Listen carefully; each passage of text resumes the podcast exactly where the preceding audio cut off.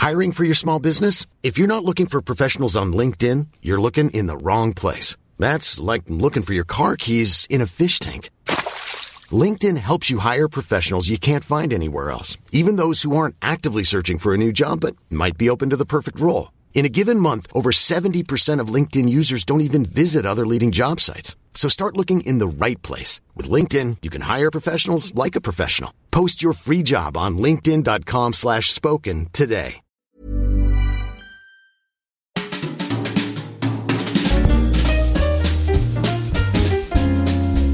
Mise à mal. Le mythe du don Juan. sur Indeed, je crois qu'ils vendaient, enfin c'était, ils proposaient une offre d'emploi, c'était euh, rédacteur de nouvelles érotiques, et je me dis franchement c'est énorme, ça va être un Ah, régal, grave. Et je pense que un c'est régal. Même euh, créativement, ça doit pas être dégueu. Non vois. non franchement tu vas bien te marrer, c'est vrai que, je veux dire le côté euh, essayer de se rendre accessible tout en étant vraiment Ouais. euh, un million excitant, ça va être rigolo. Tu dois vraiment te donner la trique au boulot. Quoi. Ouais. Ça, c'est vraiment. ça c'est de la bombe j'avoue. Tu sais, si t'as- c'est un des rares boulots où si t'arrives à donner une érection à ton boss, c'est pas mal vu. J'ai une question, mais genre, euh, est-ce que toi tu fréquentes les applis de rencontre ou pas? Ouais, enfin plus maintenant. Du coup, mais euh, mais c'est vrai que oui, non, j'ai été euh, un baroudeur de Tinder quand même assez. Un baroud de Ah, ouais. Tinder, j'aime bien. Non, non, mais c'est vrai que euh, dans le sens où j'étais quand même très honnête avec moi-même, au, au moins une personne, et euh, mais sur non sur le sur mon aspect que justement j'avais beaucoup de mal à, à m'attacher euh, etc aux gens, que euh, justement j'aimais vraiment trop rencontrer pas mal de personnes etc. Très bien. On commence le podcast, même si je pense que cette partie est pertinente et qu'on pourra la remettre plus tard Ouais, c'est- comme Seb euh, avec ses escargots, je pense qu'on peut mettre un, un petit. Ouais, euh, ouais. Ok, donc je te laisse euh, introduire. Ah non, c'est toi qui commence. C'est stressant, hein Ah ouais, c'est tu dis salut Théo et moi. C'est je- avec le regard dans les yeux. Mm. Je te laisse introduire. Ouais, je te laisse introduire. Salut Théo. Salut Flo. Salut Thomas. Salut. Salut Thomas. De quoi on parle aujourd'hui, Florian? Oh, je sais pas. On parle aujourd'hui du mythe du Don Juan. Qu'est-ce qu'on entend par le mythe du Don Juan euh, On était un petit peu en désaccord sur euh, ça, Théo. Ça commence bien, hein, un épisode en désaccord. Euh, mais euh, moi, je voyais plutôt le truc euh, que pour être un homme, en gros, le cliché, c'est qu'il faut collectionner euh, les conquêtes, bon, féminines dans notre cas et le tien aussi, Thomas. Et toi, Théo, t'avais une définition un tout petit peu différente? Ouais, pour moi, le mythe du donjon, c'est aussi un état que tu peux avoir ponctuellement où d'un coup, en soirée ou je sais pas quoi, tu te sens euh, inarrêtable et tu peux pécho n'importe qui. Et je pense que les deux peuvent se recouper. Ouais, et en fait, vu qu'on a fait un épisode sur la drague, je pense qu'au lieu de parler juste euh, de d'une espèce de mojo euh, inarrêtable que t'as en soirée, on va essayer de voir ce qui sous-tend l'admiration qu'on a pour ce genre de comportement et en gros en quoi ça rentre dans le mythe du donjon. Et euh, du coup, on va structurer cet épisode. On structure beaucoup. Hein. Première, première partie, ça sera sur, euh, euh, bah, en gros, le mojo et toi, Thomas, comment tu le vis? Et je t'ai vu à l'œuvre, même si tu t'en rappelles pas, mais je, je te redirai. J'ai beaucoup de, de choses sur le cœur à te dire. Et la deuxième partie, ça sera sur, en gros, pourquoi on fait le rapport entre un homme doit être un collectionneur de conquêtes, qu'est-ce que ça indique et comment ça change nos rapports au, au quotidien. Et comment on peut le ressentir en tant qu'homme euh, don Juan, entre guillemets. Et tout à fait. Et du coup, pour euh, te présenter un peu Thomas, donc Thomas, on est potes depuis euh, Ça 5 commence à ans faire au un paquet, ouais. Ouais, clairement, hein. ah oui, clairement, ça doit être Une- 5 voire même plus. Une bonne cinquaine Ouais, d'années. clairement, une petite cinquaine, ouais. Ouais, je sais pas pourquoi j'ai pris un accent, c'est terrible. Cinquaine, ça existe? J'en sais rien, maintenant oui. Ok. Hop là Hop là, c'est mon dictionnaire. Ça, c'est fait. Euh, Et donc, euh, présente-toi un petit peu, Thomas. Eh bien, écoute, euh, donc, euh, effectivement, comme vous l'avez deviné, je m'appelle Thomas, et c'est déjà pas mal. Et euh, J'ai une bonne tare. c'est déjà, ouais, c'est déjà une bonne Ah, c'est tare, foutu. mais ils m'ont bien lancé. Et euh, donc, euh, non, effectivement, donc Thomas, moi, je suis euh, actuellement militaire, mais bon, je, je suis en train de changer un petit peu ma vie pour rester dans un milieu proche, mais euh, qui me fait évoluer aussi à ce niveau-là. Euh, Et après, bon, après, que dire, que dire euh, Si, j'aime, euh, j'aime pas mal de choses. De manière euh, assez paradoxale parce que les gens pensent pas ça mais un militaire qui fait de l'opéra c'est un petit peu un petit peu amusant mais euh, mais voilà je pense que c'est je pense que ça résume bien ma personne mine de rien Tu chantes? Ouais je chante mais non Stylé? Ah non, mais je vais pas te demander maintenant, t'as le pire truc, quoi. Il chante et il fait chanter. c'est vrai C'est ce que- qu'on appelle la manipulation. exact Mais du coup, j'allais te poser la question, est-ce qu'il y a quelque chose, euh, quand on te rencontre la première fois, dont on ne s'attend pas Est-ce que c'est être chanteur d'opéra ou est-ce que t'as d'autres secrets? Euh, ouais si j'en ai des bizarres mais non mais Vas-y, s'il y en a un Ah, que mais- tu devais dire aujourd'hui. non un truc auquel tu t'attends pas mais franchement un truc auquel tu pourrais t'attendre auprès de personne j'ai imité le dauphin et, euh, Oh, s'il te plaît. c'est génial Ah oui, mais moi je suis habitué, je me laisse plus surprendre. c'est trop bien.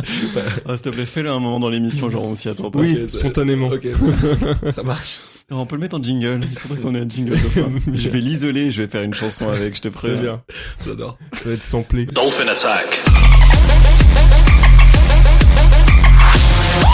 Et bah, du coup, allons-y. Ouais, très bien. Euh, du coup, déjà, quel est le mythe qu'on essaye de déconstruire un peu aujourd'hui? Je pense qu'on peut le formuler en disant que, alors, il y a un peu ce côté, euh, il y a beaucoup de, la majorité des hommes de seraient en apparence des coureurs de jupons, des Don Juan, des Barney Stinson, euh, appelons-les comme on veut. Et en fait, euh, on a ce, enfin moi en tout cas, j'ai cette image de la, du point de vue d'un mec qui n'est pas ce genre de mec, que ça doit être trop la belle vie que ça doit être trop cool d'être capable d'aller en soirée, de pécho tout le temps, tout le temps, d'avoir de multiplier les conquêtes, d'être capable de pas s'attacher, de de passer euh, de de l'une à l'autre, euh, voilà, de jouer à la marelle sexuelle. Moi, je pense que historiquement, il y a aussi une petite histoire de complexe dans ma part, tu vois, qui fait que, ben, quand je me suis rendu compte que effectivement euh, je pouvais plaire, ça, ça c'est limite devenu un petit peu excessif euh, comme comme manière de faire. Après, euh, c'était devenu une habitude. Et quand est-ce que tu t'es rendu compte justement que t'avais ce super pouvoir? Ben ouais, c'était c'était un super pouvoir franchement. Et c'est euh, alors pour donner euh, le contexte quand même, quand j'étais euh, jusqu'à la fin de mon lycée, franchement, je pense que de mon collège à mon lycée, j'ai pas mal bougé euh, d'établissement, etc. Ce qui fait que j'avais quand même pas mal de mal à m'identifier. Et c'est vrai que c'est une période euh, où justement l'identification est super importante. Où euh, justement pendant longtemps tu essayes d'être au lieu d'être toi quoi. Tu tu vis avec les groupes des les populaires, les je ne sais quoi, etc. Et tu te rends compte que toi tu évolues, qu'il y en a d'autres qui évoluent différemment et tu te dis putain mais quelle est ma place là-dedans? Et, euh, et c'est seulement moi quand je suis arrivé à la, à la fac, vraiment c'est à la fac quand euh, quand je suis arrivé dans un milieu un peu plus vaste en fait où au lieu d'avoir que euh, des des clans etc.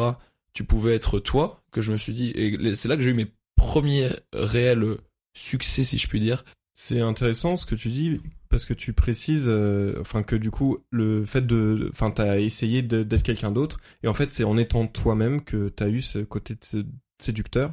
Alors qu'en fait dans mon inconscient et je pense dans l'inconscient de pas mal de gens, euh, derrière le, le Don Juan, le Barney Stinson justement, il y a cette idée de tromperie de jouer des rôles. Mm. Et en fait là tu nous dis que c'est exactement l'inverse, que c'est en assumant ce côté bah je suis moi-même, je plais ou je ne plais pas, on va voir, on s'en bat les couilles, que euh, t'as eu ça. Donc c'est déjà un premier élément un peu de de réflexion à avoir sur le, le sujet. Mais euh, être toi-même, ça, comment tu t'es découvert du coup euh, toi-même? Ben simplement que je dis quand j'ai arrêté de m'identifier à, à d'autres gens, euh, j'étais dans un dans un processus, je pense, d'appartenance. Vraiment, quand j'étais, euh, c'était vraiment ça au lycée.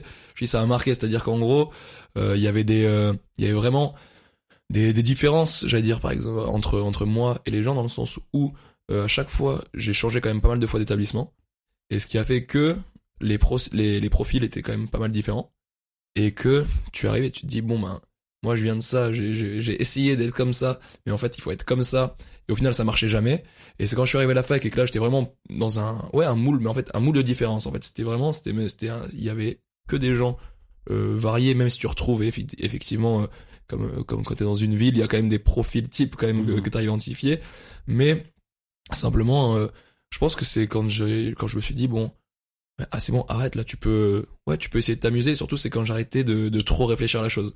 Et euh, il y a jamais une fois où tu t'es quand même dit euh, euh, après avoir fait un truc abusé, genre vraiment. euh, Enfin, vous, ne le connaissez pas, mais j'ai vu pour le coup beaucoup Thomas à l'œuvre. Et tu le laisses 15 secondes dans une pièce, tu peux être sûr que tu reviens 15 secondes plus tard, il parle à la, meuf, la bombe de la soirée, quoi. Et tu sais pas comment il a fait. Et euh, ouais, est-ce qu'il y a pas des moments où justement, euh, même pour toi, c'était tellement abusé que tu t'es dit ah ouais, quand même, là, j'ai un peu, euh, j'ai un peu fait une Barney Stinson ou j'ai un peu fait. euh, Bah si, parce qu'après je pense qu'il y a aussi plein de choses à prendre en compte. C'est que un, il y a ce côté, euh, en fait il y a le côté personnel, il y a le côté que tu as aussi vis-à-vis de tes potes, parce que mine de rien, faut qu'on se rende compte euh, avec toutes ces tous ces clichés qui nous font rire. Bah, typiquement Barney Stinson, euh, et, et tu le sais, j'adore j'adore le personnage, le personnage je l'adore. Mais après, je trouve que le, le rapport justement euh, assez le, le jeu de séduction, il existe, mais j'aime quand il y a une réciprocité dans le jeu et pas quand c'est un jeu à sens unique dans le sens où quand c'est un jeu à sens unique je peux trouver ça super malsain. Jouer des gens j'aime pas ça. Jouer avec les gens ça par contre j'aime bien.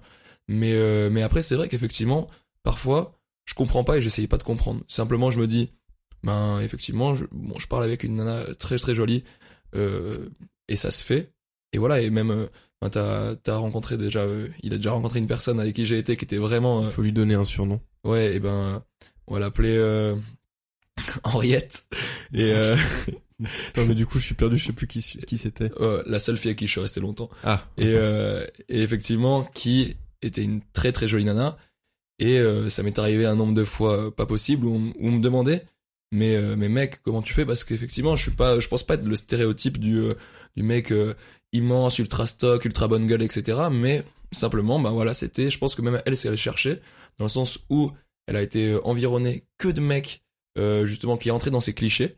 Et, euh, et qu'au final ben nous on s'est rencontrés là humainement on a bien rigolé. Et après au final bon, on est resté un moment ensemble quoi mais euh, mais voilà. Je pense que la clé de ce que t'as dit, c'est euh, je réfléchis pas. Et euh, est-ce que avant euh, la fac ou le moment où ça a été plus facile pour toi, est-ce que tu réfléchissais, est-ce que tu suranalysais tes relations? Comment ça se passait pour toi? Ah ouais, complètement. C'est-à-dire que euh, vraiment, je me rappelle que j'avais, en fait, déjà, je, je, je pensais très mal l'aspect relationnel. C'est-à-dire que euh, je me rappelle, c'était au tout début en plus de tout ce qui était réseaux sociaux et tout. Et euh, non, c'est que je savais pas me comporter. Et euh, et après, sans sans m'être figé à des à des codes ou à des justement des des sortes de règles que que j'aurais cru voir. À moi, je te dis, c'est que c'est là que je me suis rendu compte que arrête de réfléchir, vraiment essaye de parler avec quelqu'un. En fait, tu parles avec quelqu'un avant d'avoir l'objectif de draguer. Et ça, c'est super important. Vraiment, pour moi, ça a toujours, c'est, c'est comme ça que, justement, ça s'est débloqué et que j'ai pu rencontrer des personnes, euh, des jeunes, des moins jeunes, etc., mais avec qui il y avait vraiment le côté discussion, avec qui je pense que la personne a aussi le ressenti de se dire, bon, certes, même si on se cherche un petit peu et qu'on se dragouille un petit peu, c'est pas de la drague, euh, voilà, c'est pas, il est pas venu me voir en me disant, je vais la pécho. Ouais. Il est venu me voir en me disant on parle, on s'entend et c'est en construisant ça que effectivement bah je pense que chacun se dit euh, bon il y a feeling ou il y a pas feeling et c'est là que ça débouche sur des trucs souvent sympathiques. Mais du coup, tu parles aux mecs de la même manière? Parce que Théo a dit tout à l'heure que tu parlais aux plus belles filles euh, en général, euh, que quand il te retrouvait dans une salle, tu allais parler à la plus belle fille. Donc c'est que t'as conscience en fait que t'es en train de parler à la plus belle meuf de la pièce. Ça ouais après après je pense qu'il y a surtout il y a un, il y a un goût euh, personnel tout simplement c'est je trouve qu'une qu'une fille est jolie. Moi évidemment j'allais dire c'est tout bête hein, mais j'ai j'ai envie d'aller lui parler. Je veux dire il y a une attirance Ouais. physique et après je découvre effectivement cet aspect euh, cet aspect euh, justement mental cet, cet, aspect intellectuel. Mais euh, pour les mecs c'est pareil. Et après par contre c'est vrai que je veux dire dans mes rapports personnels de manière générale euh, et ça on me le dit souvent c'est que j'ai toujours été dans la séduction. Mais euh, il y a plusieurs formes de séduction. Ouais. mais c'est vrai que et je pense que c'est également nourri par euh, des complexes un peu passés le fait de pas avoir plu pendant longtemps fait qu'aujourd'hui dans n'importe quelle relation j'ai besoin de plaire Hmm. Et Juste, euh, c'est intéressant parce que ça résonne à l'épisode 1 qu'on avait fait avec Juju, qui disait que l'attirance, euh, c'était pas que physique, tu pouvais être vraiment euh, attiré par quelqu'un, euh, même en amitié, même, Oui. euh, ouais. Donc c'est c'est intéressant que tu, tu, que toi tu ailles au gré de ton attirance et que tu l'assumes. Je pense que c'est, ça fait partie de ta mise en relation et c'est sain. Hum, complètement Et euh, est-ce que toi, Florian, ça t'est déjà arrivé d'avoir ces moments justement où tu te sens un peu tombeur? Oh oui, Ah oui, en ce toujours. moment même. Oh, Quand je te ça regarde la, m'étonne pas. dans la pupille. C'est ton pied que je sens. Non, Pourtant, ça sent. c'est toujours pas mon pied pour autant. si ça sent le cabillaud, tu... bon, ok. Vas-y, le au bout de ta phrase. C'est que c'est pas du macro. C'est pas du Macron. Euh, pff, non, ça, ça part. Euh, ouais, et en fait, euh, c'est exactement cette réalisation-là que dont tu parlais, Thomas, euh, qui a fait que je me suis senti tombeur et en fait pas vraiment. C'est que je m'analysais plus en fait. Je me, tu dis quand t'as besoin. Euh, je, je m'analysais plus dans le sens où je profitais de ma soirée et en fait ce que je disais dans l'épisode avec euh, Camille euh, sur la drague, c'est que j'avais envie de rentrer en rapport avec la personne ok parce qu'elle va m'attirer parce qu'elle est jolie et que franchement t'as une attirance physique vraiment même j'ai envie de rentrer en mouvement vers cette personne là donc c'est vraiment de l'attirance dans le sens propre et après je la découvre et en fait on se marre et en fait c'est cool mais les seules fois où ça m'est arrivé c'est les fois où je réfléchissais plus du tout et c'est a posteriori que je me suis dit mais en fait si je regarde euh, les critères du succès, je les ai remplis dans ma soirée. J'ai eu tant de numéros, j'ai parlé à tant de meufs, mais c'est pas sur le moment que je suis en train de m'observer en me disant je suis trop en train de gérer le bail. euh, et c'est les soirées qui ont été les plus cool. Et les moments où je vais en soirée en me disant j'ai un objectif, il faut que j'arrive à aborder et tout, c'est les soirées où je vais être vraiment gênant, où je vais pas me plaire non plus parce que j'ai pas profité de l'instant présent. D'accord. Et donc, euh, pour toi, profiter de l'instant présent, ça veut dire, ça implique de pas se contempler dans ce rôle de séduction et de juste euh, foncer et voir où ça te mène quoi. Ouais, mais par contre, euh, pour moi, il y a une grande part de gêne reliée au ridicule. En fait, j'ai toujours peur d'être ridicule dans la manière dont j'aborde euh, les gens et les femmes en particulier. Et les fois où j'ai réussi, c'est les fois où je me suis dit, vas-y, en fait, je rentre en contact avec elle et on verra ce qui se passe après. Et du j'ai coup, tu les plaques sur le sol. Contact. Contact avant. Mais ouais, non, les, les, les, et les fois où ça a marché, c'est les fois où c'était les, quasiment les plus gênantes, en fait. J'ai fait des phrases qui n'avaient pas de sens, parce que c'est ce qui passait dans ma tête, et ma tête n'est vraiment pas ordonnée. Une fois, moi, je sur un, une appli de rencontre, je suis tombé sur un, le profil d'une meuf. Toutes ses photos de profil étaient prises devant euh, une Fiat Multipla. Des Fiat Multipla diverses, variées, mais toujours des Fiat Multipla. Et sa seule description, c'était j'aime les Fiat Multipla. Incroyable. On n'a pas matché, voilà. Mais euh, c'était Si sûrement, tu nous entends, c'était sûrement la femme de ma vie, putain. Toi, la femme au Fiat Multipla. Ceci, il doit pas y en avoir 36 000. C'est vrai. C'est pas mal. Donc si tu te reconnais que tu aimes les Fiat Multipla, bah Mise à mal podcast sur Instagram. voilà. Théo t'attend nu dans son lit. Alors, Et dans, un Fiat Multipla. Dans famille multiple, c'est- évidemment. que j'ai acheté pour l'occasion parce que j'ai un budget maintenant qu'on est sponsorisé. Non, on n'est pas sponsorisé, c'est une blague. Bah, si vous signez pour le Patreon, Ou si vous nous envoyez gracieusement de l'argent. il n'y a pas de Patreon, je le précise à chaque fois, parce qu'on espère. Euh, en fait, ce qui est euh, intéressant ce que tu disais, Thomas, c'est que t'as un, une vraie, un- comment dire, un- une vraie passion de, la curiosité de découvrir l'autre. Et je pense que c'est juste ça qui fait que ton rapport est sain. Et c'est ce qui a changé dans moi mes rapports récemment, c'est que avant j'avais toujours l'objectif, faut que je prouve que je peux séduire ou que je sais pas à qui je devais prouver ça en plus. Je sais pas si je me le prouvais à moi, si je le prouve à la communauté des mecs, si je le prouve à mes potes, je sais pas trop en fait à qui. Et récemment je me suis dit en fait j'ai rien à prouver à personne, je vais aller là où ça me rend heureux. Et du coup, de rentrer en conversation et de voir où ça va. Et puis des fois, je me lasse au bout de trois échanges. Des fois, je me dis, mais c'est la femme de ma vie. Des fois, je me dis juste, euh, on verra comment ça se passe. Et euh, juste, euh, je t'ai vu à l'œuvre du coup à l'anniversaire de Théo. C'était Mm. en octobre? Le 28 janvier. Mais vas-y, continue. c'est pareil, c'est Euh, c'est un mois de l'année quoi. ouais, tout à fait. C'est un... Ah putain, janvier. toi aussi t'es né un mois de l'année? Putain, j'étais persuadé que c'était un. Bref, ok. Euh, Moi, je suis né pile poil le jour de ma naissance. Donc en octobre. Donc en janvier, c'est ça que je voulais dire. Euh, et en fait, t'es arrivé à la soirée Thomas, tu t'es installé euh, là où il y avait de la place, et euh, du coup c'était en bout de table et il y a- il y avait une autre table de gens qu'on connaissait pas. Ah oui. Et tu t'installes et t'as parlé indifféremment à la table du côté de Théo et de la table de gens que tu connaissais pas. C'était vraiment différencié. Et je me suis dit, mais en fait, c'est hyper simple pour toi. Tu t'es pas posé une seule fois la question de où est-ce que tu avais des enjeux, où est-ce que tu avais le droit d'adresser la parole, où est-ce que, enfin, bref, je trouvais ça euh, vraiment naturel, du coup. Et euh, non, mais à ce niveau-là, franchement, et je pense que c'est comme ça que c'est sain, dans le sens où, encore une fois, c'est cette, manière de de non penser la chose. Et c'est-à-dire que après les, dire les considérations que tu peux avoir par rapport aux conséquences de ça, elles peuvent être, euh, ça peut être des enjeux différents et surtout ça peut être des euh, des moments différents. Moi, je sais que par exemple, d'une même situation, que ce soit avec mes amis. Euh, bah, et notamment par exemple avec mes amis mecs dans notre culte en mode euh, viriliste, euh, ouais le séducteur, etc. Mais non, pas du tout. C'est juste un truc super drôle. Mais tu le raconteras différemment, par exemple euh, à tes amis masculins, à tes amis féminins, à ta famille, etc. Et mais en soi, là, moi c'est du c'est du je m'en foutisme. Et j'avais une quelque chose en, en tête, enfin tout du moins quelqu'un, et une une personne avec qui en fait que j'avais rencontré en en boîte, en en, en after. Et euh, en fait, elle était beaucoup plus âgée que moi. On avait euh, 18 ans d'écart.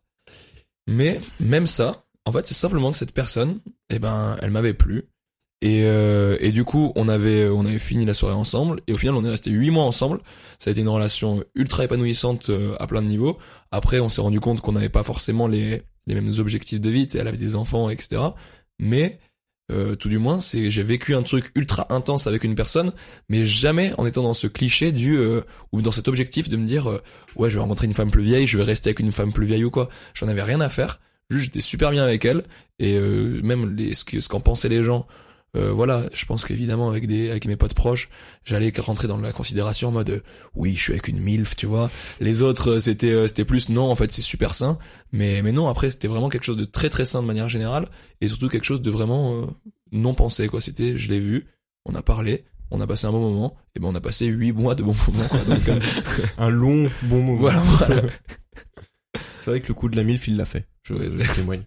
Non, mais tu vois, il l'a fait, c'est vraiment, c'est- mais on en parle en deuxième partie, mais c'est la checklist qu'on s'impose dans la tête. Quoi. Non, mais il l'a fait de, de la présenter comme une MILF, là où aujourd'hui il la présente comme un bon moment. Voilà. Euh, Inconcilié. Oui, mais le Euh, fait qu'il la présente comme ça, c'est qu'on a quand même un, tu vois. un Ah oui, oui, mais il y a tout toucher, un quoi. culte euh, sexuel de, de, enfin, cette histoire de, c'est un concours de beats euh, mental que de, enfin, c'est des trophées de chasse en fait. Ouais, c'est ça, mais t'as la milf, t'as la blonde, t'as, je sais pas La quoi. rousse, la siamoise, euh, l'amputée, enfin tout ça quoi. Amputy porn. Bonne catégorie. Ah, ça C'est- existe Ça existe pour de vrai. Mais tout existe. c'est- Ah mais À partir du pas. moment où on y pense, quelqu'un l'a fait. Euh, depuis la vidéo de la carotte euh, de Théo. Alors, il va falloir que tu précises parce que dit comme ça, la vidéo de ma carotte, ouais. c'est très chelou. non, bah, je- au pire, je coupe. Euh, Théo, on a regardé ça dans un, dans un lieu public en plus, non? oui, on était au parc des, là où il y a la putain de grande roue là. Ah oui, on était aux Tuileries. Et Théo me parle d'une vidéo porno qu'il a vue où euh, c'est une meuf qui s'est dessiné un lapin sur la touche. Vas-y, certains un petit verre, toi, on se met bien. Je veux bien la petite sœur aussi. Je commence par toi. Hop. Merci. C'est là qu'on voit qu'il a le don de soi. C'est important Tu veux que je finisse Bah, je sais pas, non, t'avais commencé la, l'anecdote. Après, moi, je suis ultra frustré de la carotte, là, du coup. j'ai Ah, tu connais pas Ah bah, il t'a Ah, mis une carotte, du coup. Oh Et donc du coup c'est une meuf qui s'est peint un lapin sur euh, la touche de telle sorte que la touche ça soit sa bouche Ok. et que son clito c'est son petit nez de lapin. Elle dévore une carotte, comme ça. Et du coup elle se fourre une carotte dans la chatte et on dirait que le lapin il ment. C'est énorme. Mec c'est vraiment génial. C'est vraiment que- du porno ludique. Mais non mais et, en fait t'es t'es genre comme un gamin et en même temps t'es excité de t'es là alors je sais pas dans quel état je dois me trouver. Ah non, moi j'étais pas, c'est pas du tout excitant. mais si, vraiment. parce que euh, des fois tu décales et tu te dis c'est une touche quand même, c'est rigolo. Et en fait il y a des moments où elle ressort la carotte euh, très vite et donc du coup son vagin est un peu, euh, tu vois, en mode gape quoi, un peu ouvert. Ok, ouais. Et donc, du coup, t'as l'impression que le lapin, il fait Oh Oh Je m'attendais pas à ça C'est Mickey. voilà. J'ai tellement aimé cette vidéo que je l'ai montré à Armen en soirée. euh, la dernière fois, on était tous les deux dans le salon en train de regarder une vidéo porno. Ouais, C'est énorme. Bon, bon, alors les gens nous regardaient bizarrement, mais bon, bref. Armen est casé, donc ils s'en foutent. Et moi, j'ai plus rien à prouver à personne. Ok.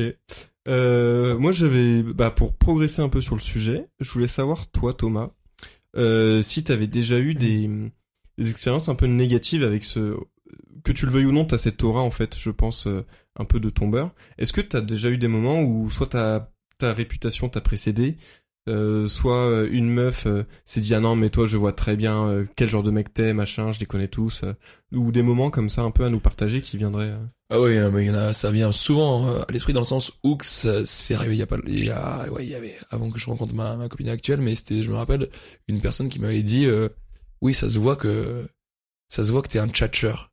Et, et je lui ai dit, mais, en fait, le, ne serait-ce que je trouve le, la terminologie du mot, quoi. Tchatcheur, c'est-à-dire un mec qui a la tchatch. Ok, effectivement, si tu veux, je suis un mec qui aime parler euh, et qui euh, je sais pas si j'en joue mais juste j'adore parler avec les gens et je lui ai dit c'est-à-dire qu'effectivement si je te dis euh, ce que tu veux entendre, sache que c'est pas forcément quelque chose de pensé. C'est juste que effectivement t'aimes ce que je te dis, mais euh, en l'occurrence je te connais pas. Donc euh, donc voilà, simplement ça se passe, on a un bon feeling. Maintenant arrête, faut pas se mettre en tête que justement je suis quelqu'un qui a forcément un objectif d'avoir quelque chose avec toi derrière. Mais mais voilà, mais effectivement par contre ça m'a porté pas mal de fois préjudice et euh, et donc euh, je dis même même dans ma dans ma famille, hein, ils, ils pensent parce que mes, mes sœurs étant dans la même ville que moi, elles ont déjà entendu des choses euh, sur moi qui sont pas super agréables, tu vois, et notamment qui sont parfois pas vraies du tout. Il y a aussi ce côté-là, je pense, qui peut, non, mais qui peut, il y en a des vrais, hein, mais euh, il y, a, il y a des choses qui peuvent par contre vraiment, euh, euh, j'allais dire foutre un peu, un peu la merde à ce niveau-là. C'est le côté, on va, on va, il y a des choses qui sont vraies, d'autres qu'on va monter sur la personne, et même pour une personne qui, par exemple, je sais pas, a des trust issues, euh, et honnêtement, ça c'est quelque chose de très personnel mais une chose à laquelle on penserait pas, ça peut vraiment bloquer une personne juste parce qu'on a dit, on a pensé une chose sur elle et qu'on en a fait une, une sorte de vérité alors que c'est un truc qui a jamais existé. Et euh, tu vois, il y a des choses moi vraiment qui m'ont porté, euh, ouais, qui m'ont, moi, qui m'ont déjà blessé. Hein, notamment, c'est vrai que de, franchement, une personne que tu dont tu tombes amoureux une fois alors que c'est vraiment pas ton ton habitude et que cette personne ne puisse pas te faire confiance par euh, à cause de on dit parce qu'à la base c'était vraiment ça. Et ben ouais, ça, Ça, c'était Henriette ou c'était une autre personne? Non, c'était Henriette, ça. C'était Henriette, ouais. D'accord. Et, euh, et après, du coup, euh, bon, après, ça c'est, ça s'est envenimé notre relation.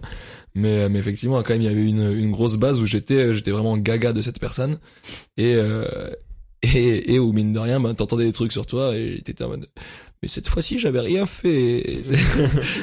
oh non, mais pour une fois que je t'ai pas trompé. Euh, c'est horrible.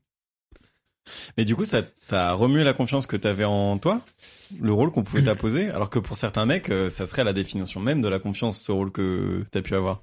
Mais euh, en fait, dans le sens où c'est ça, c'est que il y a vraiment cette histoire de rôle, et c'est pour ça que je, je te disais le quand euh, je trouve que le titre de l'émission est très très bien trouvé parce que c'est le mythe du genre. Non mais c'est vrai que c'est c'est pour moi c'est un mythe. Bravo. Théo. Merci. non mais c'est vrai. C'est que c'est c'est vraiment un, un mythe dans le sens où euh, effectivement, euh, je pense que ce se avoir l'opportunité de se sentir séducteur, c'est surtout avoir l'opportunité et, et sentir qu'on peut plaire. Et ça, par contre, je trouve ça super important. Je pense qu'on peut se dire je plais et que ce soit quelque chose de super bon euh, au niveau au niveau de la confiance en soi, sans pourtant se mettre dans une case en disant je suis un séducteur qu'on a rien à foutre des gens. Et ça, c'est vraiment super important. Mais d'ailleurs, je Mais- pense. Ouais, pardon. Euh, je pense que dans beaucoup de cas, tu disais, euh, ou je sais plus, je crois que c'était toi Florian qui disait, je sais pas si je le fais pour me prouver quelque chose à moi-même, au groupe de mecs, aux filles. En fait, je pense qu'effectivement, au-delà de se prouver qu'on peut pécho, on veut juste tout simplement se prouver qu'on peut plaire. Et on le fait du coup très souvent pour soi-même, enfin j'o- j'ose l'espérer, sinon c'est encore plus euh, malsain. Euh, mais du coup, je pense que derrière tout, en, toute tentative de séduction en tout cas, il y a cette idée de se rassurer sur sa capacité euh, à tout simplement à être désiré, à être aimé quoi. Je suis pas sûr euh, parce qu'en fait, si tu le fais pour avoir la confirmation que tu peux être séduisant, c'est que t'es pas convaincu que t'es séduisant et qu'en fait tu peux multiplier les conquêtes, ça ne marchera jamais. C'est-à-dire que moi j'ai été dans ce truc-là où en fait j'ai quand même connu pas mal de femmes et j'ai encore euh, aujourd'hui des restes de non j'y crois pas. Et parce que en fait j'y crois pas moi-même et je pourrais multiplier euh, les compliments, les faits qui corroborent le fait que je plais, ça ne marche pas parce que je me l'accorde pas moi-même. Donc euh, il y a ce truc là de c'est pour ça qu'il y a des mecs qui gardent une liste sur leur portable, c'est pour se rappeler qu'ils ont réussi à séduire, mais parce qu'ils ont toujours pas confiance en eux, sinon ils effaceraient ça. Mais euh, les fois où justement où tu t'estimes que t'as un peu plus confiance en toi, est-ce que ça t'aide pas de te dire ah ok j'ai déjà réussi à le faire Ouais, après il y a dans moi c'est ma personnalité, c'est qu'il y a un, sur un biais négatif dans le sens où je cherche tout le temps à m'améliorer et en fait tu cherches à t'améliorer en mettant en exergue euh, tes points d'amélioration plutôt que tes points de force. Donc euh, ça c'est très je perds mes mots. Euh, Enfin comment dire, très euh, symptomatique de la manière dont je Fonctionne. je fonctionne, ouais, où j'interagis. Mais il y a juste un truc sur ce que tu disais, euh, Thomas, sur le fait que tu peux euh, arriver à séduire sans être un, un connard, enfin d'être fait d'être aligné avec ça et de et de pas jouer un rôle pour autant. Euh, moi, il y a deux trucs qui ont joué là-dedans. Le premier, c'est qu'en fait, on est aussi euh, la définition de ce que notre entourage euh, prête de notre identité. Et euh, il y a eu des cercles d'amis dans lesquels moi j'étais pas le mec qui séduisait, donc du coup bah pour être reconnu de ce cercle d'amis, j'allais pas séduire parce que c'est pas mon identité. Donc le fait de me libérer de ça et le fait de me dire bah je peux me définir comme moi j'ai envie et pas spécialement répondre aux injonctions de mon entourage, ça m'a beaucoup aidé. Et il y a aussi un autre truc, c'est tout bête, mais un podcast de Anouk Perry. euh, où il y a un gars qui disait qu'il couchait avec plein de filles, mais il accordait à chaque fille l'importance de la relation qu'il avait avec elle. Et c'est pas parce qu'il en multipliait plusieurs qu'il s'en foutait. Et en fait, j'avais jamais conçu le truc de cette manière que tu pouvais multiplier les expériences, mais vraiment atteindre un degré de profondeur avec chacune.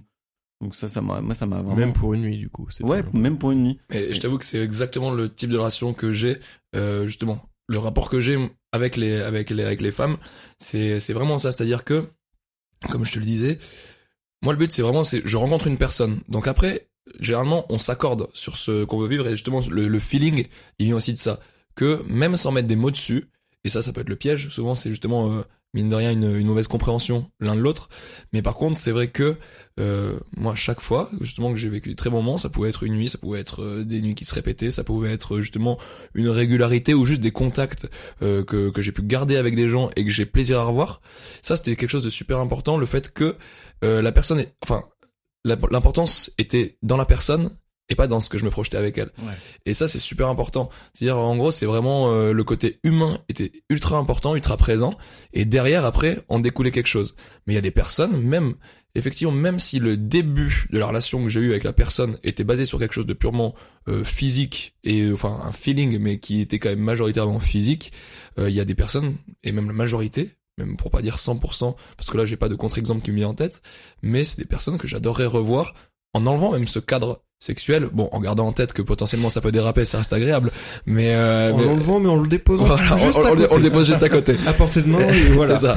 Mais euh, mais par contre, c'est vrai que non, il y avait ce côté vraiment le côté prépondérant était plus le côté euh, humain avant tout et après ben, après c'est que du bonus quoi, c'est vraiment c'est Mais ça, c'est un truc euh, hyper important, c'est que j'ai remarqué que moi, je, il y a pas mal de trucs que je faisais dans ma vie pour le raconter aux potes. Et euh, pour me raconter aux potes, quoi. Et ce que j'avais vu, mais c'est vraiment de l'ordre de l'intuition, parce que je t'ai vu qu'une seule soirée, euh, Thomas, mais c'est que toi, tu fais les trucs euh, selon tes propres règles, et tu te... Comment dire, tu t'encombres pas du fait de si t'es observé, de si tu vas devoir raconter le truc. La fois où je t'ai vu arriver dans le bar à l'anniversaire de Théo, t'as parlé à la meuf qui était à ta gauche, qui était très belle. Ouais. Hein Petite blondinette. ouais, exactement. Petite blondinette qui était très jolie. Et, euh, et en fait, tu l'as pas fait pour faire genre, Ah, regardez, je vais le raconter aux potes ou vraiment on sentait que t'étais dans ton truc, t'étais dans le flow, quoi. T'étais, t'étais en train d'avoir un, un rapport qui comptait pour toi sincèrement. Et moi, ça m'arrive souvent en soirée de, des fois de me dire, je vais aller parler à cette meuf-là déjà parce qu'elle me plaît. Premier enjeu déjà euh, sur lequel des fois je suis pas à l'aise, mais après je vais me dire, je vais pouvoir le raconter aux potes ou ils vont voir que je sais gérer une meuf. Et, en fait, c'est la merde déjà. T'as pas rapport avec elle, t'as rapport à l'enjeu qu'elle représente. Et, euh, et à ce niveau-là, franchement, j'en ai eu un paquet de trucs absolument, euh, vraiment des trucs assez assez drôles qui me sont arrivés et euh, sans forcément les chercher. À la base, la chose se passait et derrière, c'est après que je me réalise qu'en fait, bon, c'est quand même assez rigolo et donc je dis bon, là, ça me ça me fait penser à ça et souvent même dans le cadre de soirées etc, dans le cadre de discussions, j'ai des choses qui me refont penser à des trucs et, euh, et c'est pas un besoin de s'en vanter, c'est juste que je trouve ça drôle de partager ce qu'on a vécu, que ce soit des trucs bien, que ce soit des trucs euh, mauvais. Euh, moi, ça m'est déjà arrivé comme tout le monde d'avoir euh, d'avoir des pannes, d'avoir des accidents pour rebondir sur euh, certains de nos anciens podcasts. Ah, il nous écoute en pas plus. mal. Et et euh, je te dis, c'est-à-dire que donc soit le truc positif ou le truc négatif, je pense que le fait d'en parler de manière générale, c'est euh, c'est vraiment top. Et c'est pour ça que je recommande énormément ce podcast. Tu viens de faire de la pub à ceux qui nous écoutent déjà, merci. C'est génial pour une fois que c'est pas nous qui le faisons. Grave. Et donc du coup, on n'en ferait pas un podcast Par contre, Thomas, t'as conscience que maintenant que t'as dit que t'avais plein d'histoires super drôles à raconter, pour ne pas frustrer les auditeurs, t'es obligé d'en raconter au moins une, mais qui est vraiment drôle. Moi, je peux t'en suggérer que je connais, qui me font Vas-y, beaucoup donne-moi les suggestions. Il y, en- il y en avait une qui se passait à un mariage. Ouais, c'est celle dont j'avais parlé. Ouais, c'était la- elle qui est quand même assez fabuleuse. C'est c'est ma préférée. Bon, ouais, elle, est- elle est quand même drôle. Comme les histoires du soir pour s'endormir. Ouais, c'est Père Castor. Asseyez-vous les enfants, Thomas a une histoire. Bah ouais, père Castor, c'est un violeur. Asseyez-vous les enfants, asseyez-vous. Ah, on fait un, on fait Ah, un c'est Casimir. entre Casimir et Père Castor. Tu fais Père Castor Asseyez-vous les enfants. Oh bah alors, est-ce qu'on mangerait pas du gloubi-boulga Qui veut ronger des bûches avec son castor préféré Qui veut du gloubi-boulga dans la bouche Oh moi, oui. Ça sort par le nez C'est le coup du dragon. Est-ce que vous connaissez le coup du dragon ou pas ouais, Dragon Shot. Ah oui. euh, Dragon Shot, ça s'appelle Bah coup du dragon quoi, même euh, je l'ai Ah francisé putain, un mais t'es bilingue. Et en allemand, vas-y Das Dragon Schurf. Mais euh, donc non, pour revenir à l'histoire du mariage. Donc euh, en fait, euh, bon, je, je sais plus quel âge j'avais. Franchement, je devais avoir euh, 8 ans. ouais un truc, un truc, un truc du genre. En fait, euh, j'étais, j'étais comment s'appelle? J'étais le- les enfants qui jettent les roses là. Comment ça s'appelle? Garçon d'honneur, ça? Les, les rosiers. Les rosiers, ouais. Sinon les paquets. Dire les paquets. Mais euh, non, du coup, j'étais à un mariage. Bon, j'avais euh, 20, 20 ou 21 ans. Et, euh, et en fait, ce mariage, bon, c'était le mariage d'amis de mes parents. Et, euh, et effectivement, j'arrive à ce mariage, donc euh, effectivement, j'étais avec mes parents, j'étais avec pas mal de gens que connaissaient mes parents. Et il y avait une personne que je n'avais jamais vue, qui était la témoin de la mariée, et qui était une, qui, qui est toujours d'ailleurs, je l'espère, si tu nous écoutes, une, une très belle femme. Et, euh, et c'est, et en gros, non, simplement le fait est que, euh, ben, on avait commencé à discuter, mais de manière tout à fait, euh, tout à fait cordiale. euh, Et, euh, et l'alcool aidant, bon, voilà, on, on se faisait des petits regards, etc. Et euh, un moment arrive où euh, où on est dans la c'était un sous-sol où tout le monde dansait, etc. Tout le monde commence à aller se coucher. Et euh, là, je discute avec elle. Et là, je ne sais pas où est-ce qu'il m'a pris. Simplement, je l'ai, ouais, je l'ai, je l'ai embrassé. Et elle m'a dit, euh, parce que euh, on avait quand même beaucoup d'écart. Elle avait, euh, j'avais 21 ans, elle devait en avoir 38. Et euh, Ça devient récurrent quand même. hein. Ouais, bah oui, malheureusement. J'ai un complexe de deep énorme. Et c'est, et, euh, et en gros, elle m'avait, euh, elle m'avait dit, mais t'es un grand malade. Tu m'embrasses comme ça à un mariage. Elle était en instance de divorce avec sa fille au mariage. hein. Et, euh, Elle divorçait de sa fille. ouais, je sais que t'allais dire ça, mais non. Virgule. Et, euh, Et, euh, et là, et du coup, ben, elle me dit, t'es un grand malade, etc. Elle me dit, euh, est-ce que tu viendrais pas faire un tour avec moi? Et du coup, ben, ça a terminé. On a batifolé dans un dans un champ. C'était très drôle. Et euh, en fait, jusque là, l'histoire, franchement, elle prête à sourire. La chute, Euh, la chute. Sauf qu'en fait, mes parents l'ont su. Et pas que mes Oh. parents, euh, tout le monde l'a su. euh. Il y a une étape intermédiaire. pour Oui, moi. tu veux dire le, le- ce qu'elle m'a dit? Oui. quand. Allez, on raconte l'histoire en entier. ok. Heureusement que t'es là, Théo. Non, non, mais quand euh, quand on était en train de, de coucher ensemble, elle me dit euh, dis-moi que tu m'aimes. Et, euh, et là, j'avoue que j'étais, bon, je savais pas quoi dire parce que je, je dis, je pense que je dis non. Et non, c'était particulier. C'est là que je regrette d'avoir de petites sœurs pour ce que je leur mets. Non, je rigole. Ça- Mec, il a pas, il a pas de limite. Et euh, ce qui est rigolo dans ton anecdote toujours, c'est que en fait, euh, de, du, je, je cite ta mère, euh, ça m'arrive souvent, qui t'a dit euh, quand il y a une connerie à faire, c'est toujours toi. Comme si le fait juste d'être attiré par quelqu'un à un mariage et de coucher avec une personne qui en soi est en instance de divorce, donc, enfin, pour moi c'est, pour moi c'est, c'est feu vert. Hein. Clairement, instance de divorce, on peut y aller. le fait de pouvoir avoir beaucoup de partenaires, euh, je pense pas du tout que ce soit à qualifier de, de queutard, enfin dans le sens où c'est quelque chose de super péjoratif et que je pense qu'on peut avoir des relations humaines et des super moments euh, tant que je pense que c'est dans l'honnêteté, tant que c'est dans un rapport sain, ben franchement. Et voilà, et après même pareil, bon là j'allais dire, j'avais parlé parce qu'on parle du donjon au masculin, mais il y a effectivement des nanas qui, euh, elles aussi, euh, couchent avec euh, le nombre de mecs qu'elles veulent, en fait tout simplement, elles font exactement ce qu'elles veulent dans leur vie et elles ont tout à fait raison. Mais elles sont aussi beaucoup plus euh, stéréotypées, je pense. Euh, Ah ouais, ouais. Et on, on traite beaucoup plus vite une fille euh, de, de salope alors qu'elle a eu que deux trois conquêtes. Là où il y a des mecs qui, pour euh, en avoir euh, 15 de plus, ils passent pour des héros. Quoi. Complètement. Et d'ailleurs, ça, par contre, c'est une question que je m'étais posée. C'est par exemple dans les milieux homosexuels. Là, là, là, je sais pas du tout la- le rapport qu'on a par rapport à ça. Un mec qui couche avec beaucoup de mecs ou une fille qui couche avec beaucoup de filles. Euh, comment c'est entre guillemets qualifié euh, Tu nous regardes euh, comme si on était gay? Non, mais c'est une trop bonne C'est question. une trop bonne question à laquelle on ne peut absolument pas répondre. Donc on va se renseigner sur le sujet. Mais on aura un intervenant gay, peut-être qu'on pourra lui Oh, bah, glisser on la aura question. Plus d'un, je pense. Et pas que. Et voilà, c'est C'est- C'est pas que. Ah bah non, on couche jamais avec nos invités. Hein? Allez, en- enlève-moi tous ces vêtements. Ok. Euh, ok, Ok. le mec qui fait pas de difficulté. Ok. Euh, du coup, ça nous amène à la deuxième partie du podcast sur euh, la question de la collection. T'avais Euh, pas des questions pour moi avant? Si j'ai des questions pour toi, mais Mais Je comprends pas dans quel sens on fait. Bon, non, on a Euh, essayé oui. Théo, hein. on a essayé, mais ça ne marche pas. Il y a pas de. Y a pas de sens. Ah non, mais tu m'as teasé Pas sur de sens à la vie. t'avais des questions. Mais non, mais j'avais des questions globales sur euh, le fait de d'arriver à pécho. On était un peu dans le truc du mojo et un mec euh, qui arrive euh, facilement à séduire et se définit plus facilement en tant que mec. Est-ce que toi, t'as eu euh, ces expériences-là et surtout le jugement sur tes expériences qui a fait que tu t'es senti plus viril ou plus masculin dans ton rapport aux femmes? Bah alors il y a eu une soirée, euh, je crois que t'étais là Thomas, je me souviens plus, bah c'était euh, il y a à peu près un an, c'était euh, l'anniversaire de, euh, on va lui trouver un surnom, de Scout. Et t'étais là ce soir-là. Ouais. Et euh, j'étais récemment en relation libre et j'avais énormément de choses à me prouver. Mm. Et ce soir-là, en fait, on avait beaucoup teasé en fait. Ah oui, je me souviens pour tout raconter. À la base, je devais sortir boire euh, des verres avec euh, Thomas et un autre pote à nous, euh, Théo Tim. On avait pas mal picolé et à aucun moment c'était prévu que je vienne à cette soirée.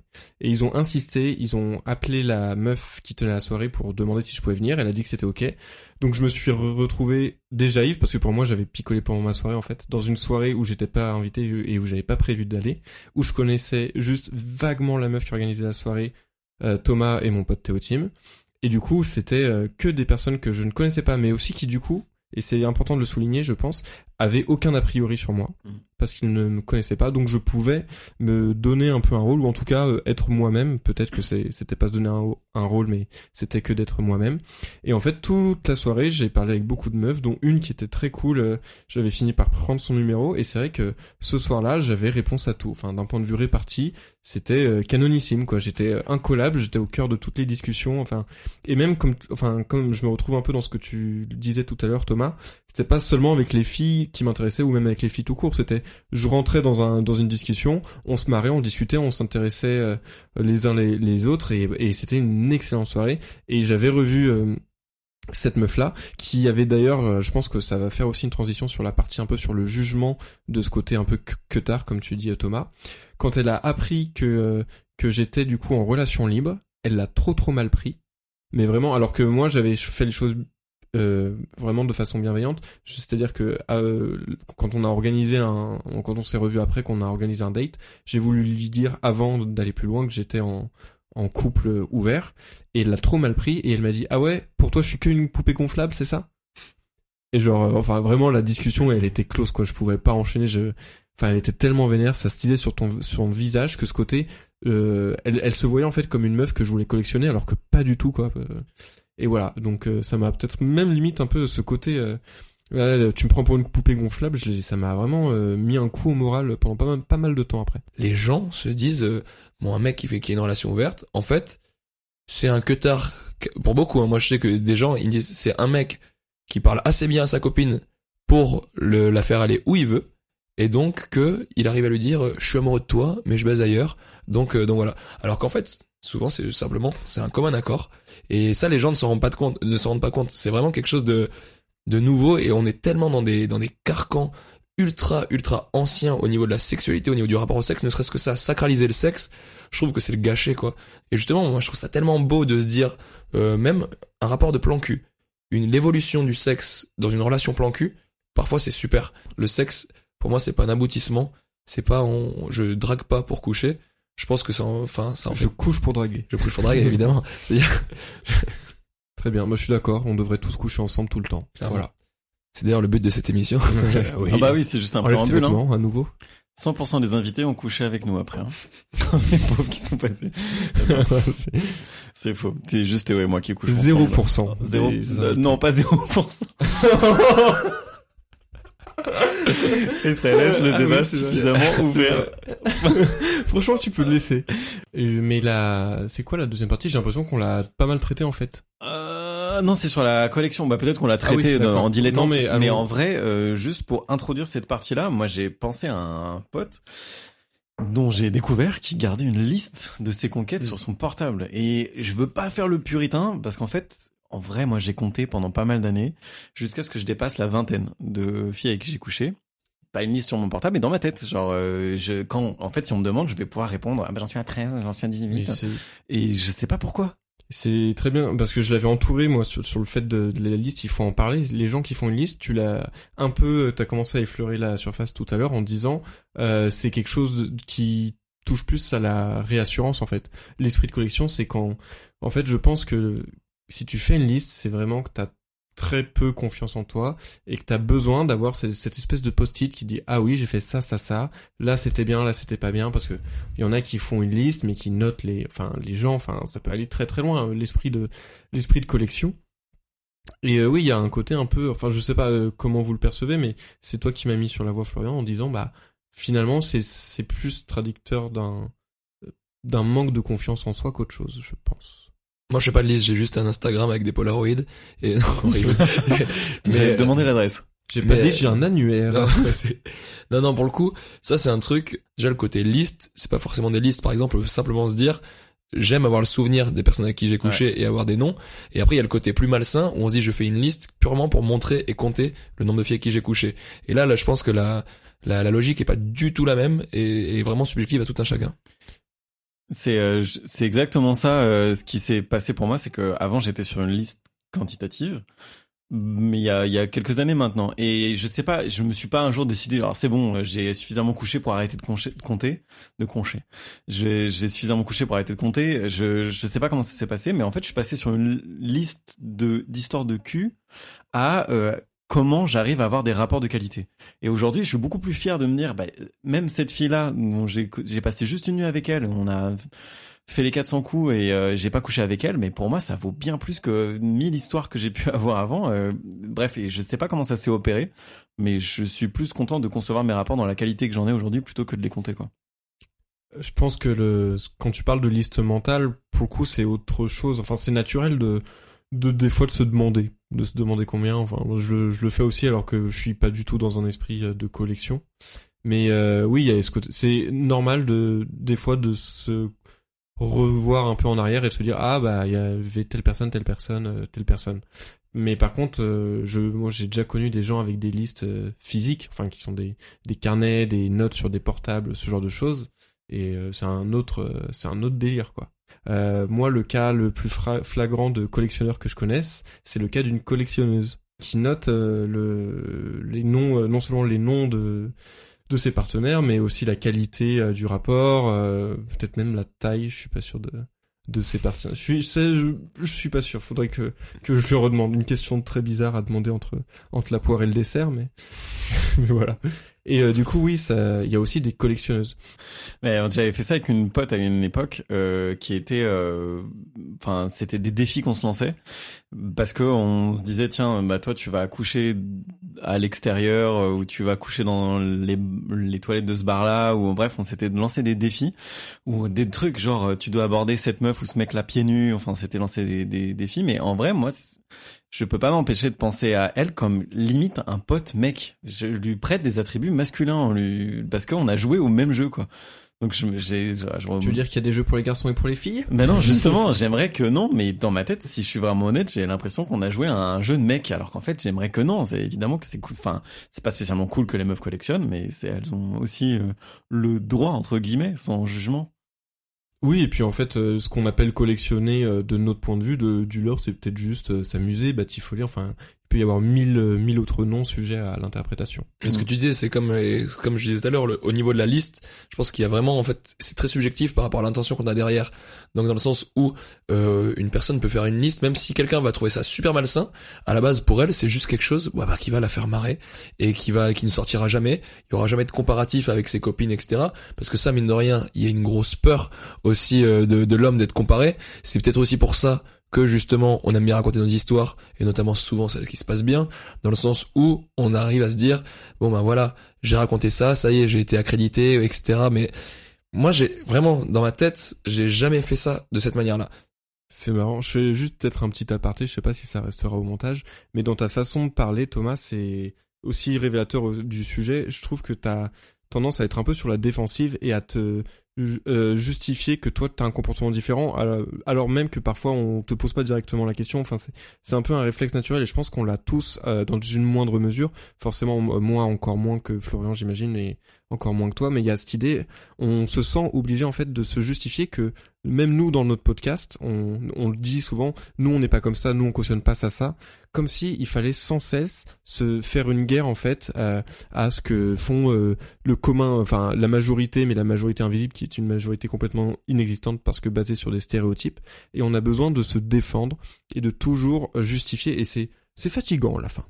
Et j'ai déjà euh, des deux potes qui euh, séparément se sont plaints, enfin en m'en parlant, de se dire euh, ouais moi quand je suis avec un mec euh, avec qui ça se passe bien et qui me demande avec combien de gars j'ai été euh, avant, j'ai peur de lui dire la vérité parce que j'ai peur qu'il me prenne pour une salope quoi. Et deux meufs, euh, deux bonnes potes à moi qui m'ont dit la même chose, à, c'était à quelques semaines d'inter- d'intervalle sans se concerter. Et c'est vrai que là tu te dis ah ouais mais il y a un problème en fait sur la la vision qu'on a bah, de du sexe en général, mais encore plus quand il est associé à, à aux, aux femmes, ouais, euh, et cette vision de ah ouais tu comment ça tu peux pas juste euh, t'éclater et cou- coucher à droite à gauche euh, comme tu veux et vivre ta vie sans que tu sois mis dans une, une catégorie quoi dégradante. Mais ça, c'est un truc que, je- enfin, j'ai beaucoup vécu. euh, Enfin, j'ai été avec des meufs qui me demandaient avec combien de filles j'avais été avant. Et, euh, la réponse les, enfin, les rend tristes ou les stress ou et je comprends pas le problème parce qu'en fait c'est la première fois que je suis avec toi. Enfin, c'est la première fois qu'on vit ce qu'on est en train de vivre. Je vois pas le rapport. Je compare extrêmement peu les rapports que j'ai. J'ai des super souvenirs dans ma tête, mais ils sont finis en fait. Donc euh, je, je- Oui, et puis c'est tout J'y pense le soir à 23h, mais après, euh, qu'est-ce quand, que tu veux quand j'ouvre mon Excel, mais quand, quand j'ouvre euh, YouTube. Non mais qu'est-ce que tu veux que j'y... C'est, je compare pas en fait, c'est, C'est ça. c'est le moment présent qui va compter. Et chaque première fois avec une meuf est une nouvelle première fois, une nouvelle histoire. Non mais en vrai, sans le faire, sans un truc... Ah non, mais, euh, Parce que tu le dis genre, chaque première la voix sensuelle et la C'est mon côté narrateur. Il lit sa feuille chaque première fois est une... Bonjour. France Culture. Bonjour, je suis Morgan Freeman. Et chaque première fois, qu'il fait Bonjour, tous les il fait tous les documentaires sur Discovery Channel, c'est pour ça. Euh, J'avais juste euh, une remarque sur ce que tu disais Thomas, c'est que tu disais que des fois bah, les gens faisaient une liste parce que juste ça les faisait marrer. Et en fait, ce qui ressort de ton expérience et de, de ce que tu as pu constater autour de toi, c'est que c'est la notion d'alignement. Si tu fais les trucs pour toi, en fait, tout va bien. À partir du moment où tu fais les trucs pour essayer de te comparer ou enfin pour essayer de dominer d'une certaine manière quelque chose ou te venger, là il y a quelque chose d'un peu dévoyé. Bon bref, c'était mon constat. Et je voulais rebondir sur un truc que tu disais en tout début de podcast. Je sais pas si on l'aura gardé au, au montage, mais euh, que tu Je m'appelle Thomas. C'est ça. Ah c'est ça. Donc je voulais te questionner Tu là-dessus. t'appelles vraiment Thomas Comment ça vrai en araméen le jumeau. Du coup, absolument. C'est vrai Putain, il y a beaucoup de jumeaux dans la société. Euh, tu disais, j'ai du mal à m'attacher. C'est pour ça qu'au début, j'ai collectionné. euh, Enfin, non, t'as pas dit collectionner. T'as dit c'est pour ça que j'ai enchaîné euh, les histoires. Mais du coup, c'était conscient ce rapport à l'attachement que t'avais? J'ai eu euh, beaucoup de mal relationnellement à avoir un déclic qui un jour me faisait dire, euh, voilà, j'ai envie de faire plus. Après, plus le temps passait et euh, plus c'était naturel pour moi, en fait, d'être, d'avoir des relations euh, dénuées de sens, diraient certains. Mais moi, en fait, à chaque fois, elles étaient pleines de sens. hein. C'est simplement des personnes avec qui j'avais pas forcément envie de creuser. Pour elles non plus, parce qu'on se met, on se met. C'est vrai que dans ce, dans cette question-réponse, on se met souvent euh, à, ma place. Mais pour avoir discuté plusieurs fois avec euh, la partenaire, euh, c'était pareil. C'était en fait, voilà, j'étais pas, j'avais pas le monopole du choix. On avait tous les deux envie de quelque chose de très simple et de très libéré.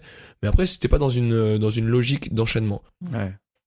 J'ai une citation d'Alain Chabat dans La science des rêves qui me vient à l'esprit.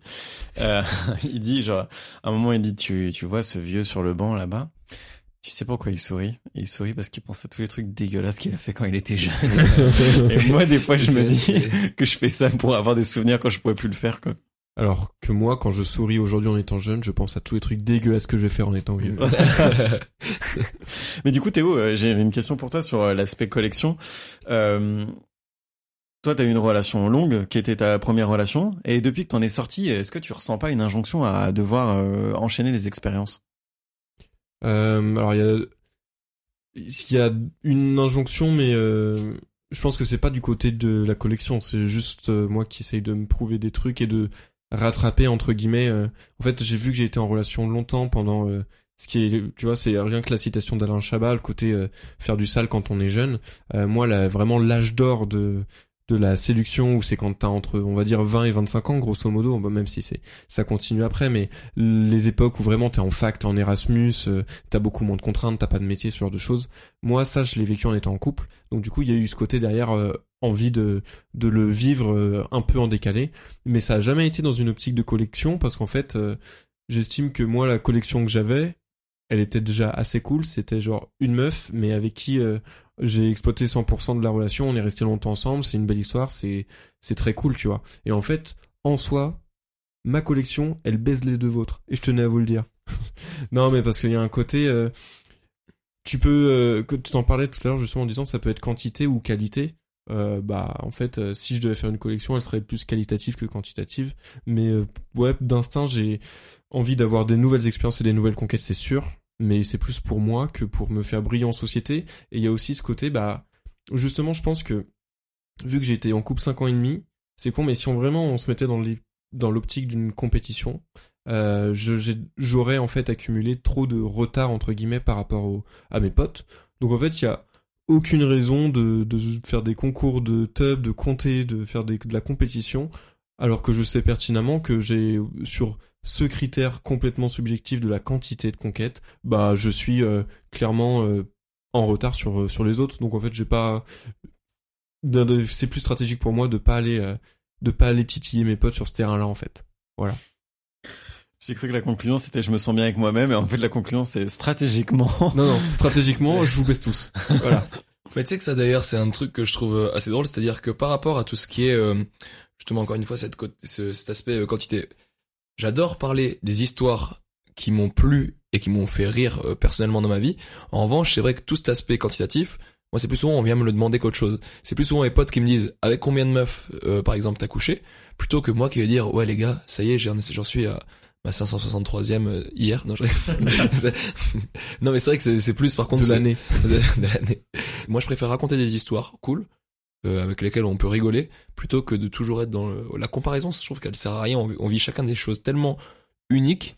Avec une même personne, on peut vivre des trucs tellement différents que ouais, la, la comparaison, je trouve ça vraiment idiot. Et aujourd'hui, euh, toi t'es en couple. Ouais. Comment Ouais. tu vis ça?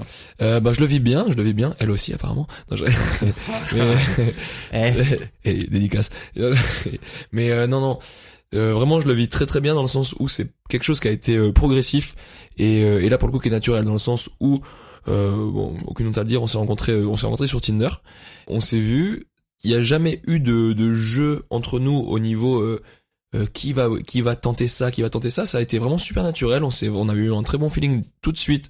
On s'est rendu compte qu'on cherchait, euh, du moins qu'on avait vécu des choses très similaires et même dans nos différences. Et c'est à dire que elle, pour le coup, elle a été pendant très longtemps en couple avec quelqu'un et moi euh, très peu. Enfin, ça a été assez rare. Et que, mine de rien, on avait quand même une pensée très commune de ce que pouvait être le sexe, de ce que pouvait être une relation et de ce qu'on pouvait euh, vouloir dedans. Et donc c'est derrière, après, ça a été vraiment euh, très progressif. Au début, on a dit... euh, on a dit euh, plan cul. Après, je me rappelle qu'on avait un gros gros problème sur le fait de dire qu'on était ensemble. Euh, pour l'anecdote, à chaque fois qu'on voyait ses potes, c'est du coup vous êtes ensemble et l'un comme l'autre, on disait non, on est une fréquentation. Et un jour, eh ben on s'est dit bon, et on arrête de se mentir. Et euh, je sais bon, et on arrête de se mentir. Elle par rapport à un passif et moi par rapport à quelque chose que je ne connaissais pas. C'est vrai que le mot couple, c'est quelque chose euh, sur lequel j'avais une appréhension. Mais j'ai été en couple voilà pendant trois ans, mais comparé à une personne qui l'a été pendant huit ans, c'est quand même pas la même chose. Et, euh, et du coup, c'est derrière, on s'est dit, euh, en fait, viens, on profite. Et jusque-là, on n'a pas trop pensé, euh, parce que justement, on mettait pas de termes ultra flippants comme couple, mais on peut être en couple sans trop penser la chose aussi. C'est ce qu'on fait depuis un moment. Et du coup, ben voilà, ça se passe très très bien. Félicitations. Merci. Oui, parce que moi j'ai ce truc où en ce moment je fréquente quelqu'un et je pense que j'en suis dans un stade euh, que t'as connu euh, Thomas euh, où en gros on n'est pas en couple et quand en soirée on nous dit vous êtes ensemble, non on se voit. C'est ça. on refuse le, le terme. Bref et euh, mais moi j'ai ce truc où je me dis mais qu'est-ce que je fais si jamais je rencontre une meuf qui m'attire J'en suis encore à ce stade assez adolescent où je me dis je vais rater une occasion pas de collectionner mais de connaître quelque chose euh, de nouveau ou de unique parce que chaque rencontre est unique avec quelqu'un d'autre et j'ai encore pas fait mon deuil euh, vis-à-vis de ça. Mais après, tu peux, et justement, moi après, là pareil, c'est, et là, c'est une autre problématique puisque ça devient celle, mine de rien, même si effectivement, il n'y a pas le mot couple, il y a une, il y a quand même quelque chose entre vous deux, et qui fait qu'on se, on se doit un petit peu aussi du, du respect par rapport à la considération de l'autre au niveau de la relation. Ouais. Et c'est vrai que c'est ça aussi qui nous, nous donne l'impression de passer à côté de quelque, de quelque chose d'autre dans le sens où c'est pas nous qui le voulons forcément, on se l'impose parfois par respect pour l'autre. Ouais. Et ça, c'est vrai que c'est la chose qui peut te donner l'impression de passer à côté de, de quelque chose ou de quelqu'un. Très bien. Euh, bah écoutez, euh, belle conclusion alors. Qu'est-ce qu'on a appris aujourd'hui, les garçons? J'ai remarqué que tu posais les questions pour pas y répondre. Bravo Théo. Ah ouais, tu trouves que je fais ça, Florian Non. oh, tu m'as encore oh, eu. ça, oh, ça a bien marché. Ouais, bravo. Euh, moi, ce que je retiens, c'est euh, mon envie encore d'en savoir plus sur le sujet. Et en fait, ce que ça révèle, c'est que j'ai toujours, même si on en a discuté pendant euh, une heure et demie euh, euh, sur le moment, une fois que c'est monté, si on en a discuté pendant plus d'une heure avec toi, Thomas, c'est qu'il y a une forme de fascination que j'entretiens encore avec la facilité dont tu as à nouer des rapports. Et donc, en fait, euh, au lieu de me dire que j'ai envie de séduire comme toi, je me dis que en fait j'ai plus envie d'avoir de simplicité dans la manière dont je crée des rapports et que le fait que toi tu réfléchisses plus maintenant, c'est ce qui t'a garanti des rapports euh, plus sains. Bon, je sais pas, je sais pas comment je peux faire pour m'en réfléchir. Rien qu'en me posant la question, j'y réfléchis, donc du coup c'est mal barré. Mindfuck. Mais euh, bref, je trouve ça, je trouve ça intéressant. Et moi, j'ai une conclusion très similaire, c'est que pendant longtemps, moi, j'étais un peu jaloux de toi, mais du point de vue de j'aimerais avoir autant d'aisance avec les filles. Et maintenant, je suis toujours jaloux, jaloux, mais plus de du caractère social que ça représente. Et c'était très juste euh, ce que t'as dit sur le côté. C'est des rencontres au sens très large, et euh, je pense que je vais essayer de m'efforcer de voir euh, mes futures soirées comme ça, comme juste des gens avec qui tu parles et tu t'éclates et t'arrêtes de te casser, de te prendre la tête. Euh, voilà. Non, c'est exactement ça. C'est, euh, je pense que vraiment ce qu'il y a à retenir, c'est euh, bon, évidemment, on a tous une subjectivité dans nos rapports euh, justement sociaux. Il faut, faut arrêter de se mettre sur des clichés en fait justement. Et encore une fois, très bien trouvé pour le titre, mais le mythe du donjon, c'est un, c'est un mythe. Je pense que chacun, on peut avoir des facilités sociales si on arrive à justement se détacher un petit peu des clichés, et notamment au niveau, au niveau masculin, et que derrière après, le, le rapport social, ben, il se simplifie et le rapport social se simplifiant, et ben la séduction, euh, c'est pareil, c'est plus simple. C'est vrai. Et maintenant, on devrait draguer à 3. Allez, c'est Tout parti. le temps. Le trouble de la drague. Parce qu'on est complètement équilibré.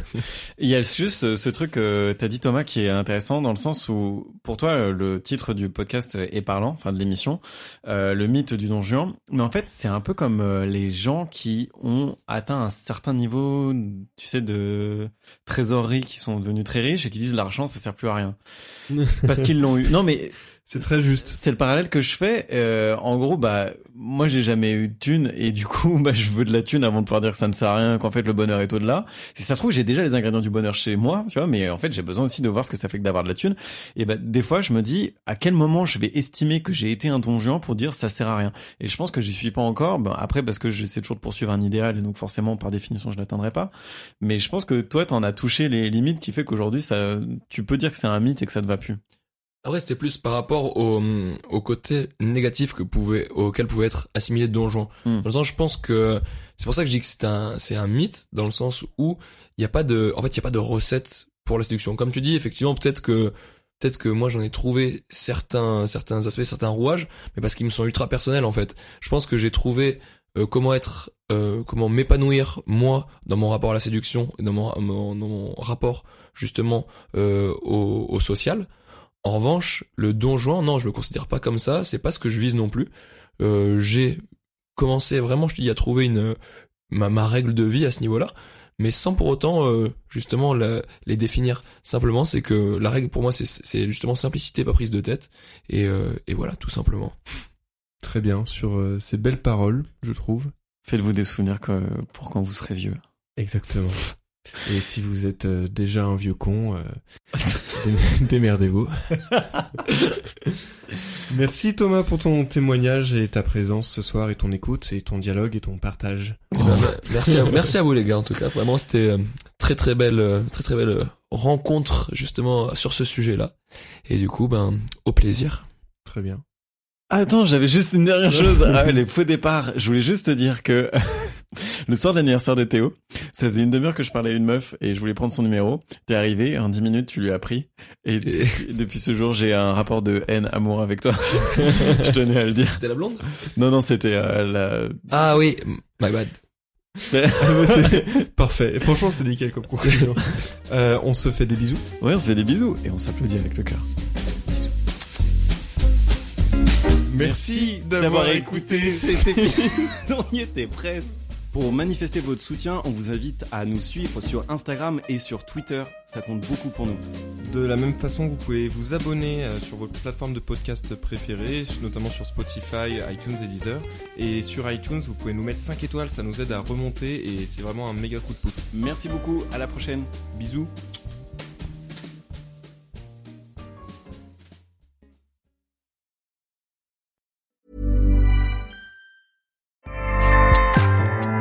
ACAST powers the world's best podcasts. Here's a show that we recommend. This is Roundabout Season 2, and we're back to share more stories from the road and the memories made along the way. We're talking rest stops, if we're stopping to get gas. You will be timed. you will be for sure.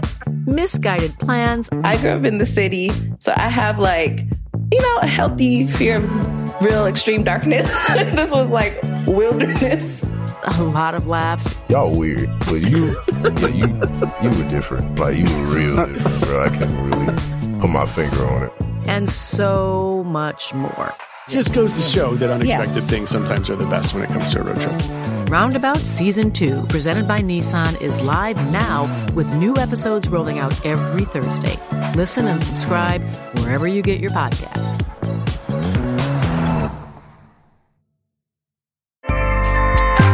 ACAST helps creators launch, grow, and monetize their podcasts everywhere. ACAST.com.